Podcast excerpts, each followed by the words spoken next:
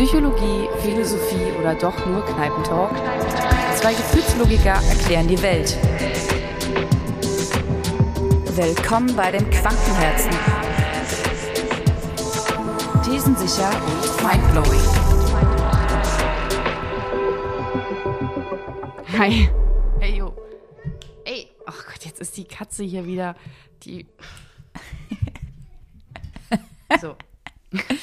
Ja, gut, äh, dann sage ich Der- mal. Ja, guten Tag. Hallo. Hallo Hi. Maria. Hi Sandra, na, wie geht's? Mir geht's gut und wie geht's dir? Mir geht's auch ganz gut. Ich habe jetzt irgendwie so heute so einen leicht witzigen Tag, ich weiß auch nicht. Ja. Tatsächlich freue ich mich heute sehr über das Thema, was wir haben, denn dieser Name ist in unseren äh, vorherigen Folgen immer wieder ähm, ja, aufgetaucht. Äh, denn gerade du hast ja auch häufig betont, was für ein Fan du von dieser Person bist. Heute geht es um Trommelwirbel Albert Einstein. Ja, freue ich mich sehr drüber. Weil ich ja generell auch gerne über den rede und äh, ja, mit dir. Ich weiß gar nicht, ob wir da überhaupt schon mal in der Vergangenheit so direkt drüber geredet haben, über das, wie wir das alles sehen. So genau eigentlich glaube ich noch nicht. Oder ich kann mich nicht mehr erinnern.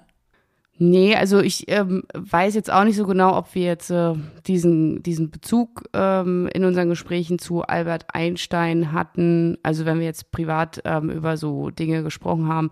Aber so ganz grundsätzlich, wenn wir ja über das Universum oder die Phänomene der Physik sprechen, dann glaube ich, gab es da hier und da auch schon immer mal wieder Überschneidungen.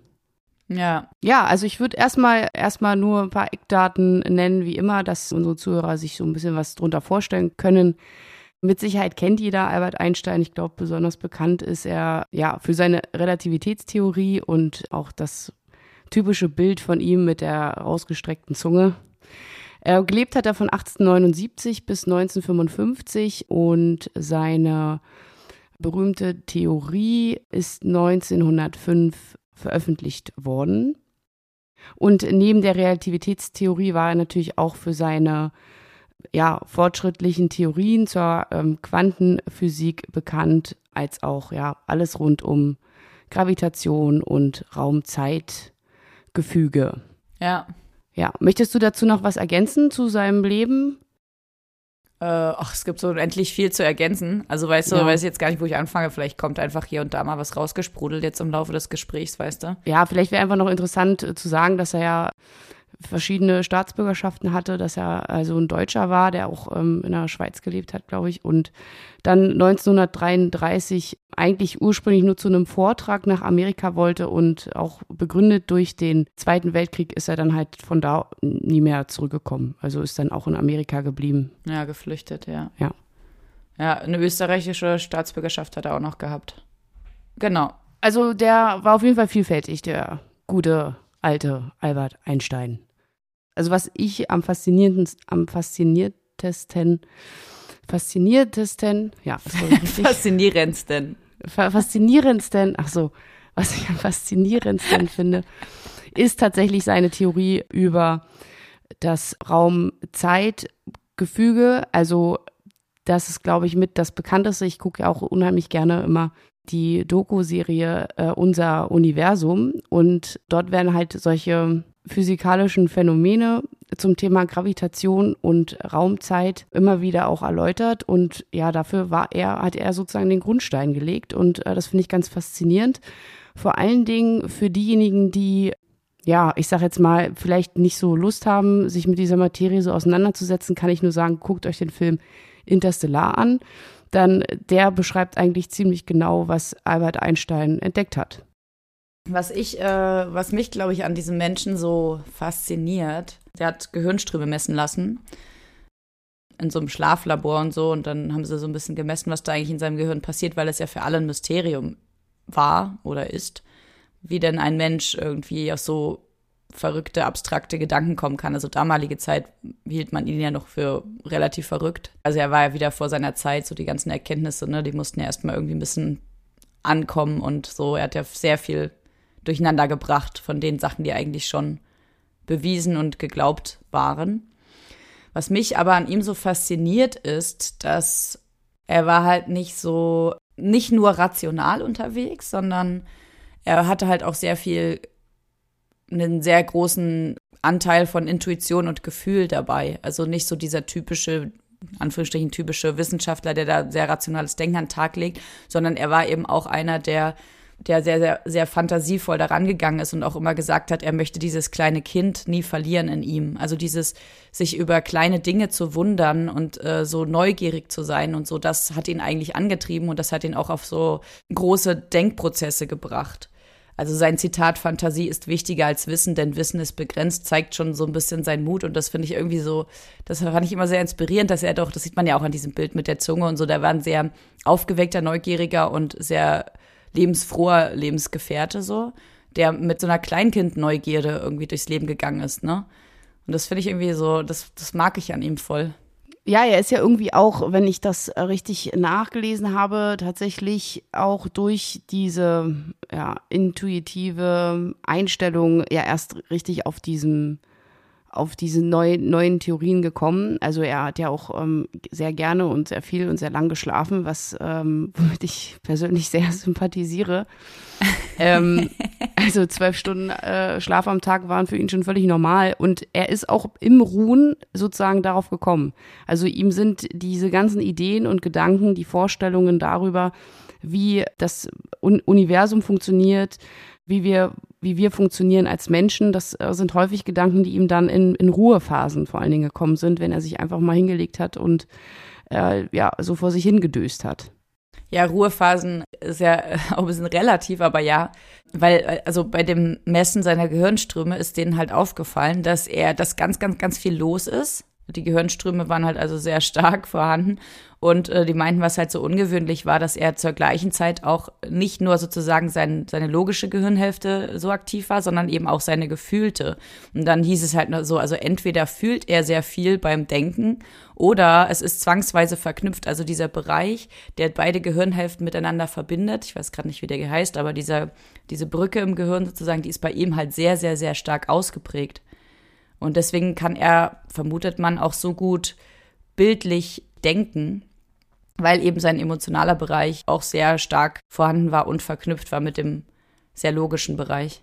Ja, das, das macht ja auch total Sinn. Ne? Also gerade wenn äh, die Verknüpfungen im Gehirn sehr stark vorhanden sind, dass erst dann sehr viel, vor allen Dingen dann auch sehr viel Ruhe und Schlaf benötigt wird, um das überhaupt alles kognitiv zu verarbeiten, was da in seinem Kopf vor sich geht. Ja, voll. Und das passt auch sehr, sehr zu dem, was ich auch noch, zu, worauf ich zufällig gestoßen bin. Wusstest du, dass sein Gehirn von der Masse her unter dem Durchschnitt lag? Echt? Nee, das wusste ja. ich nicht. Ist das jetzt der Joker?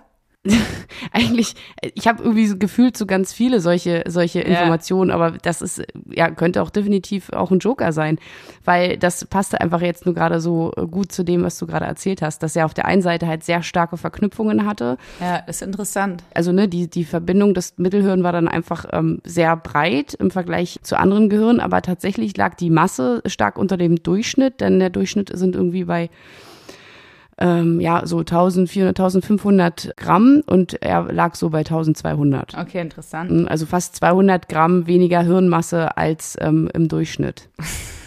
also Leute, ähm, je schlauer ihr werdet, desto kleiner wird euer Gehirn. Das ist jetzt mal eben so eine Theorie, die wir jetzt mal so spontan aufgestellt haben. Ja. Nein, aber tatsächlich ist ja auch das äh, räumliche, äh, also das ja bildliche und räumliche Denken auch extrem wichtig für seine Theorie gewesen. Also mega faszinierend, weil ja, ähm, wenn man sich das halt so vorstellt, immer, also ich, ähm, wie gesagt, bin halt da, äh, finde es halt total faszinierend, dieses ganze Konzept des ja, dass Raum, Zeit sozusagen wie so ein Netz funktioniert und die Körper, die sich darin bewegen, je nach Masse sozusagen einen Einfluss auf Zeit und Raum haben. Ist doch mega krass einfach. Das, die, darauf muss man erst mal kommen. So, da, das will ich einfach damit einfach sagen. Ja, das ist, das ist krass, dass er da auf sowas gekommen ist. Finde ich auch, das finde ich auch richtig heftig, das überhaupt allein zu hinterfragen, weißt du? Da musst du ja so viel Fantasie mitbringen, dass du irgendwie da, ne, da auf, auf diese Schiene irgendwie, in diese Schiene denken kannst. Und dass gleichzeitig das auch im Nachgang halt alles bewiesen werden konnte, so, ne? Also es ist sozusagen, ja. bis heute ist das irgendwie absolutes Fundament dafür, also was er einfach auch für die äh, Gesellschaft damit erreicht hat, so als, oder für die gesamte Menschheit, ist halt total heftig, so, weil Also wie krass es ist, dass wenn man bestimmte Erkenntnisse hat, also ein einzelner Mensch kommt irgendwie auf etwas, wo vorher irgendwie keiner drauf gekommen ist, sozusagen, und dann ist das irgendwie, ja, löst das eine, eine Welle aus an neuen Erkenntnissen und neuen Forschungsmöglichkeiten. Mhm.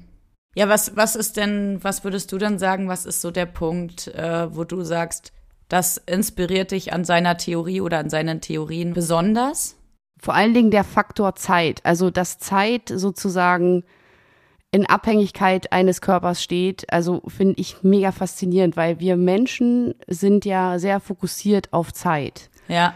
Und dass Zeit eigentlich so, wie wir sie kennenlernen, so gar nicht existiert, ist halt, Ja. weißt du, das, das schafft halt, dadurch wird, rückt das ganze Leben an sich sozusagen irgendwie in ein anderes Verhältnis. Ja. Ich finde es halt auch, ich finde es auch so interessant, so dieses Prinzip Uhr. Also jedes periodische System ist ja eine Uhr. Also wenn zum Beispiel jetzt so zwei Photonen zwischen zwei Spiegeln hin und her schwingen, dann ist es ja quasi auch eine Uhr, weil es einfach ein periodischer Prozess ist. Weißt du, also das ist dann, also alles, was periodisch ist, ist eine Uhr und du definierst halt als Mensch dann deine Einheit dafür, also Minute, Stunde und so weiter. Aber an sich ist halt jeder periodische Prozess erfüllt das Gleiche wie eine Uhr. Ja. Das ist schon, ähm, schon verrückt, dass, dass ein Mensch auf der Erde so viel auch erdenken kann, was da so draußen im Weltall und so alles passiert. Weißt du, dass man von so klein auf so große Sachen schließen kann, so. Das finde ich irgendwie schon krass, faszinierend. Mega faszinierend. Vor allen Dingen können wir uns ja nicht mal ansatzweise ausmalen, wo das in der Zukunft halt auch rein, ja, von wissenschaftlich einfach noch hinführen kann, ne? Also was wir noch alles rauskriegen können dadurch. Ja, und vor allem halt auch dieses Prinzip, ne, dass äh, so Astronauten, dass sie ja langsamer altern als wir hier, weil die Zeit dort sozusagen anders tickt als auf der Erde. Die Zeit anders läuft und sie, der Alterungsprozess deswegen auch anders. Also das finde ich total crazy, weißt du? Dann kommen die auf die Erde und also da muss man sich ja mal überlegen, was, wo kann das hinführen? Das ist so heftig, deswegen nochmal ganz kurzer äh, Vermerk auf äh, den Film Interstellar. Äh, den muss man unbedingt gesehen haben. Und ähm, ich finde auch dieses Gedankenexperiment sehr extrem, wenn man sich vorstellt, dass ein Zug auf der Erde einmal um die, also sich sozusagen um die Erde bewegt und das mit nahezu Lichtgeschwindigkeit und du in diesem Zug drin bist, dann können draußen 50 Jahre vergehen und für dich vergehen irgendwie fünf Minuten und du steigst halt aus und Ja, ne, bist eigentlich auf der Erde und trotzdem nur durch die Geschwindigkeit vergeht für dich die Zeit nicht so schnell wie für die anderen, die jetzt gerade sozusagen auf der Erde leben. Ja. Das ist doch voll komisch, ne? Das ist halt, glaube ich, das, was, glaube glaub ich, auch so schwierig macht, das zu verstehen, weil man es halt nicht fühlen kann. Also so, beziehungsweise es ist wahrscheinlich sehr schwer, das so Ja. zu fühlen, wie der Albert das gefühlt hat, so. Aber weißt du, so dieses, diese Vorstellung, dass Ja. man sich, das, das kann man kaum greifen, ne?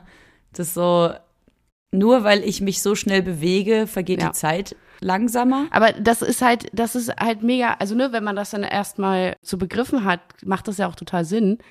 Aber halt erstmal, erstmal darauf zu kommen, sozusagen, dass halt, dass es natürlich auch irgendwo bei, bei Thema Ja. Geschwindigkeit muss es halt irgendwie ein Maximum geben, ne? Es kann halt nicht sein, dass irgendetwas, Ja. ich sage jetzt mal, unendlich schnell und schnell gibt, sondern es gibt halt für alles irgendwo Grenzwerte. Irgendwo hört's auf, irgendwo gibt's immer ein Ende. Dementsprechend ist natürlich klar, wenn du halt eine, ein Maximum an Geschwindigkeit hast und du dieses Maximum an Geschwindigkeit erreichst, das ist ja wie wenn du sozusagen im, im Bus fährst und der dann anhält und also plötzlich stoppt und du dann nach vorne fliegst sozusagen. Ne? Du bist ja immer in demselben Tempo wie diese Geschwindigkeit. Und deswegen bist du dann praktisch ganz, ganz langsam. Also du bewegst dich mega langsam und weißt aber nicht, dass du dich langsam bewegst. Weil du dich kannst, du kannst halt nicht schneller werden als diese Geschwindigkeit. Und deswegen kannst du dich, könntest du dich in diesem Zug halt nicht nach vorne bewegen, wie du dich in einem, Bewusst, in einem Bus nach vorne bewegen kannst. Also kannst du schon, aber dann halt in mega Zeitlupe. Und deswegen wird alles in deinem Körper Ja. langsamer. Ist mega krass einfach. Und halt auch deine Organe und so, also auch dein Herzschlag und Ja, alles, weißt du, ja. das ist verrückt, dass es so alles, das ganze System verlangsamt wird, alles, dein Inneres, das Äußere, alles wird, also es ist völlig verrückt. Ja, ja, ja. Und ich finde halt eben auch äh, total geil, wie der Albert da so rangegangen ist. Also es wurde ja dann quasi festgestellt, dass die Lichtgeschwindigkeit eine absolute Größe ist und eben nicht veränderbar. Also es gibt eben nur die Lichtgeschwindigkeit, die eben da ist. Und anhand der Formel, die man, mit der man die Geschwindigkeit berechnet, also c gleich Weg durch Zeit, äh, hat man ja bis dato noch angenommen, dass eben die Geschwindigkeit errechnet wird aus zwei fixen Konstanten, dem Weg und die Zeit, nämlich ein Meter immer pro Weg und eine Sekunde für die Zeit. Da jetzt aber die Lichtgeschwindigkeit eine absolute Größe ist, kam man dann quasi ins Wanken, ob diese beiden Größen Weg und Zeit, also Raum und Zeit, denn überhaupt so absolut gehandhabt, also so fix gehandhabt werden konnten. Und er war halt einfach bereit dazu, die, die, die klassischen Definitionen über Bord zu werfen und zu sagen, hey, ich stelle das jetzt mal in Frage, die Definition für Raum und die Definition für Zeit. Ja, total abgefahren. Das ist doch völlig total crazy. Ja. Ist halt auch so krass, weil man das ja, wir, Men wir als Mensch, die so auf der Erde leben, wir, wir spüren das ja nicht so, ne? Wir kriegen das ja einfach nicht, wir kriegen das ja irgendwie nicht mit. Das ist, das, ja ist ja irgendwie, obwohl es eigentlich auf alles übertragbar ist, so, das fängt irgendwie, weiß ich nicht, schon damit an, dass sich das Staub irgendwie immer das Bedürfnis hat, sich gegenseitig anzuziehen, weshalb wir dann irgendwann so ähm, Wollbälle, Staubbälle irgendwie unter dem, unter dem Bett haben. Das ist eigentlich schon, ne, das, damit fängt es eigentlich schon an. Aber eigentlich nehmen wir das überhaupt nicht wahr, so weil man halt von Massen mhm. spricht, die sind halt für uns nicht greifbar. Also nur weil wir jetzt irgendwie vor einem schweren Laster stehen, verändert sich nicht die Zeit für uns so. Also nicht messbar, nicht bemerkbar sozusagen. Also da müssen schon Massen im Spiel sein, die wir ja. so uns kaum vorstellen können. Ja, ja, voll. Das hat Albert Einstein doch mal ganz schön beschrieben, als er da so meinte, ein Käfer, der blind einen krummen Ast langläuft bemerkt nicht, dass dieser Ast krumm ist. Ja. Weil er blind ist. Und er meinte, er hatte das Glück, genau dieses Phänomen zu beobachten. Und genau so verhalten wir uns quasi auch wie dieser blinde Käfer, weißt du? Ja, voll gut. Nur, dass er das Glück hatte, das zu beobachten und dadurch auf diese, sage ich mal, objektive Komponente gekommen ist. Ja, es sind halt einfach auch keine Dinge, die man so leicht irgendwie sehen kann oder messen kann. Jetzt mittlerweile vielleicht schon, aber nicht zu dem damaligen Zeitpunkt vor allen Dingen. Auch wie das gemessen wird, ne, dass dann so äh, Lichtstrahlen zum Mond von der Erde abgesondert werden und dann geguckt wird, wie lang braucht das Licht, ja. um wieder zurückzukommen. Ne, also reflektiert und kommt zurück. Und anhand dessen kann man ausrechnen, wie viel, wie, die Entfernung zum Mond ist, weil man ja weiß, wie schnell die Lichtgeschwindigkeit ist. Ich glaube 300.000 ja. Kilometer pro Sekunde. Ja, und irgendwie dauert das, glaube ich, keine Ahnung, drei mhm. Sekunden oder so, bis es zurückkommt. Also kann man ungefähr messen, wie weit der Mond entfernt ist und so. Für uns auf der Erde, die Beobachtenden des Lichtstrahls, dauert das halt, keine Ahnung, diese zwei, drei Sekunden. Und für aber einen Astronauten, der quasi sich im System mit bewegt, dauert das halt sozusagen viel länger, weil der Lichtstrahl quasi dann zu einem Dreieck wird. Also weißt du, wie ich meine? Für den Astronauten legt quasi der Lichtstrahl einen längeren Weg zurück.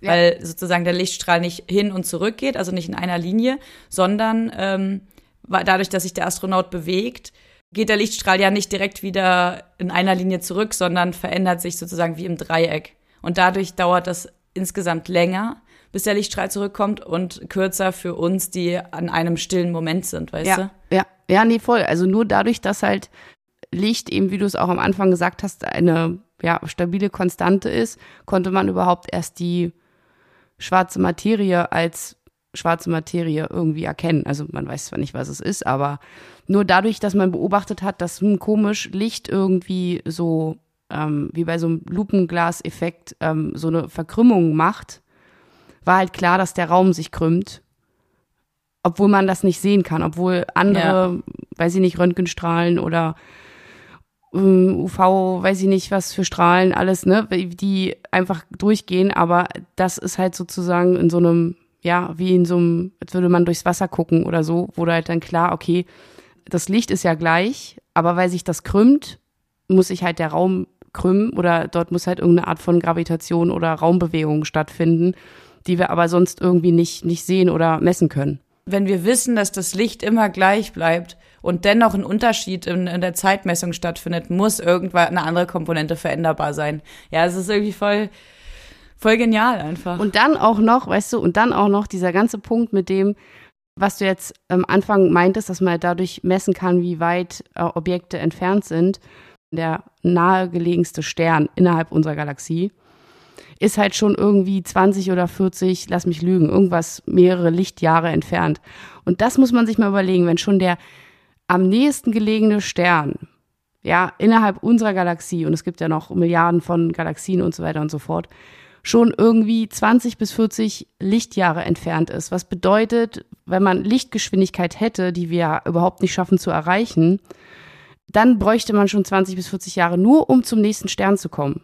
Also was muss alles Krasses noch passieren? Dadurch ist halt klar, der einzige Weg, um Weltraumreisen zu machen in der Zukunft, also wirklich von wegen, wir wollen jetzt mal ein anderes Sonnensystem irgendwie uns angucken oder dahin fliegen oder was auch immer, wäre halt nur möglich, wenn wir einen gekrümmten Raum nehmen, ja, also schon ein bestehendes Wurmloch, ähm, Wurmloch ja, ja. sozusagen, um dann über eine Abkürzung an dieselbe Stelle zu kommen. Das ist so geil.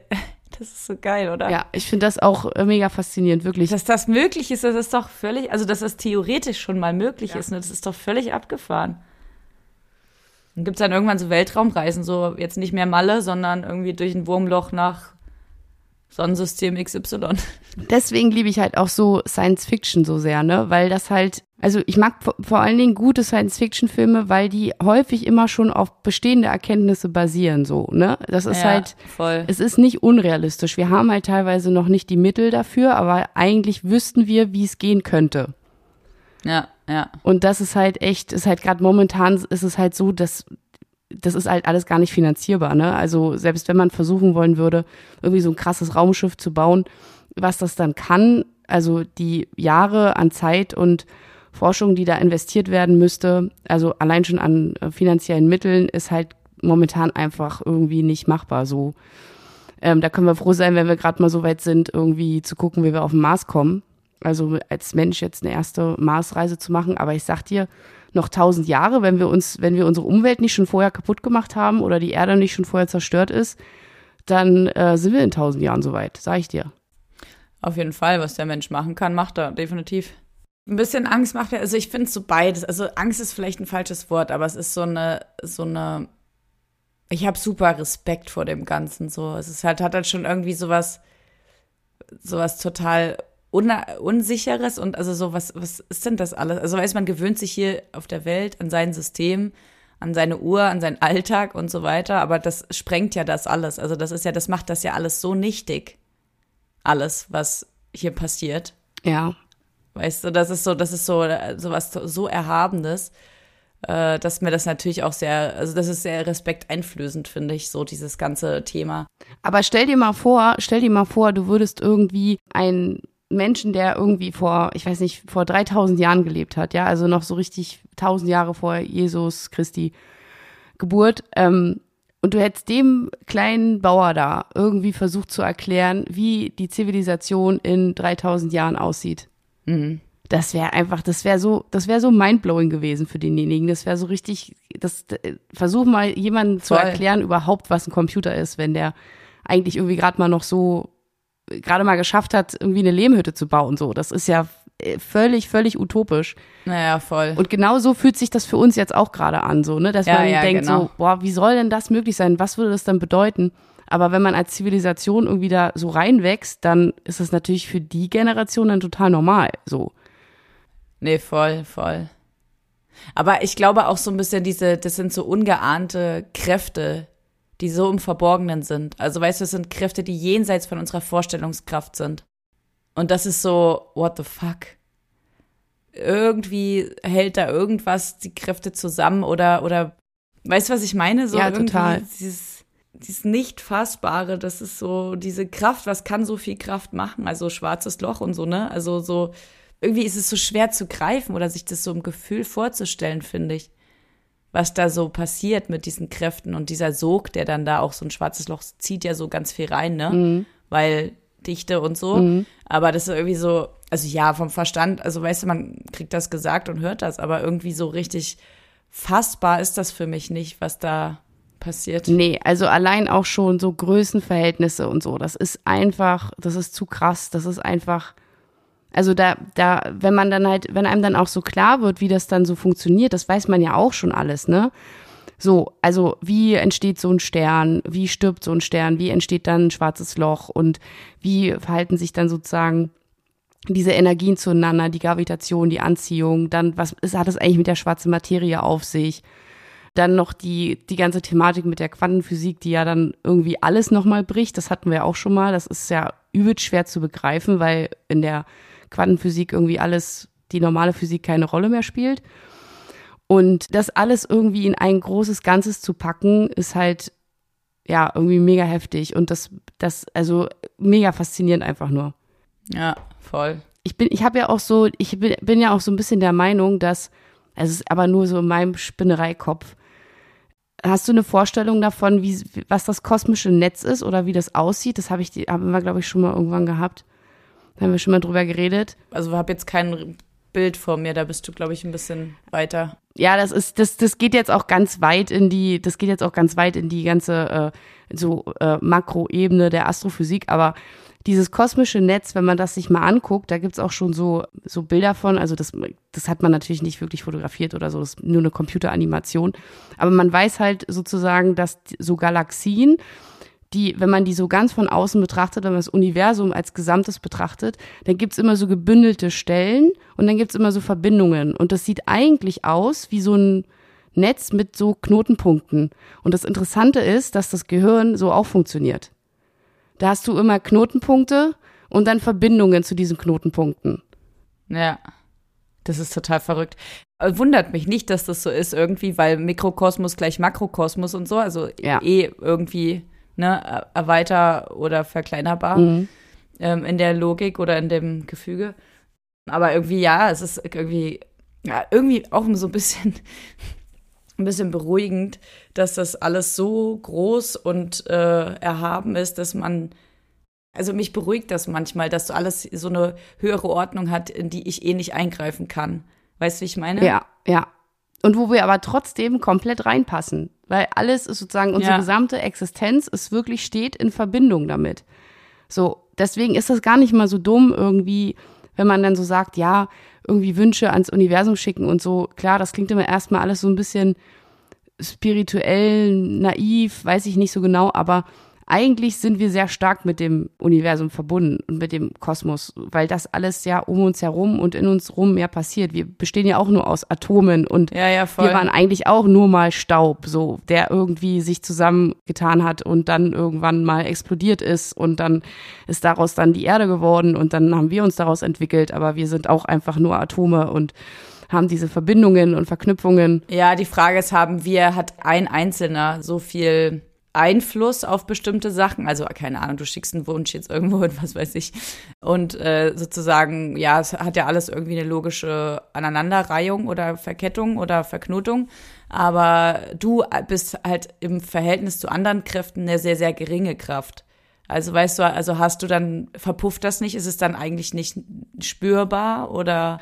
Ja, also ich glaube, es kommt immer halt auf das Verhältnis an, weil ich weiß nicht, auf ich weiß auch nicht, warum mir das jetzt gerade so einfällt, aber äh, auf so einen Ameisenhaufen habe ich mhm. ja schon Einfluss. Weißt du, wie ich meine? Also ich, ich als ein Mensch kann sehr stark in diesen, in dieses, in, in dieses kleine Kosmos äh, Ameisengesellschaft stark eingreifen, wenn ich das wollen mhm. würde, mit Absicht oder auch unbeabsichtigt. Also ich habe auch eine Wirkung auf andere Dinge, aber ich, ich kann jetzt wahrscheinlich nicht beeinflussen, ja. wie die Laufbahn des Jupiters ist, so. Aber ich kann beeinflussen, was an kleineren Kräften hier passiert. Ne? Also allein schon die Tatsache, ja, dass ich einen Stuhl wegbewegen kann, wenn ich das will. Dann habe ich ja, ne, kann ich Kraft aufwirken auf etwas anderes und kann es wegbewegen. So, das ist halt auch eine Form von. Ja, ist ja so ein bisschen auch Schmetterlingseffekt, ja, ne? Ja. So dieses. Äh Hast du den Film gesehen, äh, Butterfly-Effekt? Ja, klar, ne? Der von der ganz früher ältere mit äh, Ashton Kutscher, glaube ich. Voll, ja, ja, den kenne ich, aber ich kann jetzt nicht mehr genau sagen, was da, worum es da ging, aber ja, wahrscheinlich um den Butterfly. Genau, genau, nichts weiter. Genau, ja, das ist ja so, das, ich glaube es ehrlich gesagt auch, ich, ich, bei dem ganzen Ding kommt man ja auch schnell an, an den Punkt, wo man sagt, okay, ähm, gibt es dann überhaupt einen freien Willen?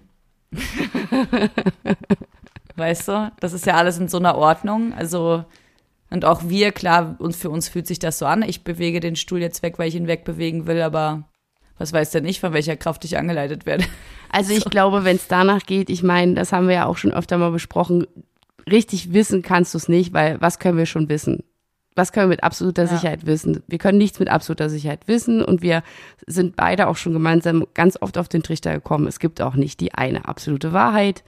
Von daher geht es einfach, glaube ich, auch darum, auf sich selbst zu vertrauen oder eben, ja, wir, wir können nicht wissen, wie weit wir beeinflusst sind oder nicht beeinflusst sind, aber ich bin immer noch der Meinung, dass wenn ich, sobald, sobald ich mir Dinge bewusst bin, kann ich auch bewusst Entscheidungen treffen.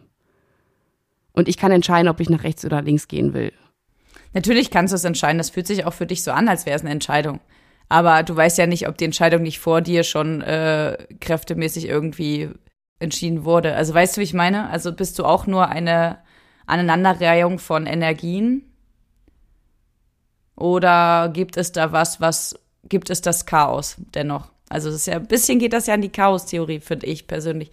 Hat alles sozusagen eine, eine Energieabfolge oder, oder gibt es da was wie den freien Willen, der das Chaos da reinbringt, der den Algorithmus durchhaut und es keine Logik gibt. Naja, also wenn es danach geht, ich habe auch schon ganz andere krasse Dokus gesehen, wo, ähm, das kriege ich jetzt auch nicht mehr ganz zusammen, aber da haben die irgendwie in Italien in so einer äh, Uni zum Thema äh, Mathematik so eine äh, Forschungsreihe gemacht, wo die dann ganz normale Dinge, also weiß ich nicht, wie zum Beispiel Gebäude gebaut sind oder wie eine Stadt, wie die Infrastruktur einer Stadt ist oder wie oft wir irgendwie am Tag, wie oft ein einzelner Mensch am Tag lügt oder, ne, also alle möglichen Phänomene von klein individuell bis hin zu groß gesellschaftlich betrachtet, haben sie also versucht in Zahlen zu packen und haben dann ein, ja, ein Algorithmus gefunden, wo dann irgendwie aufgefallen ist, dass es sozusagen das Zahlen von 0 bis 9 sozusagen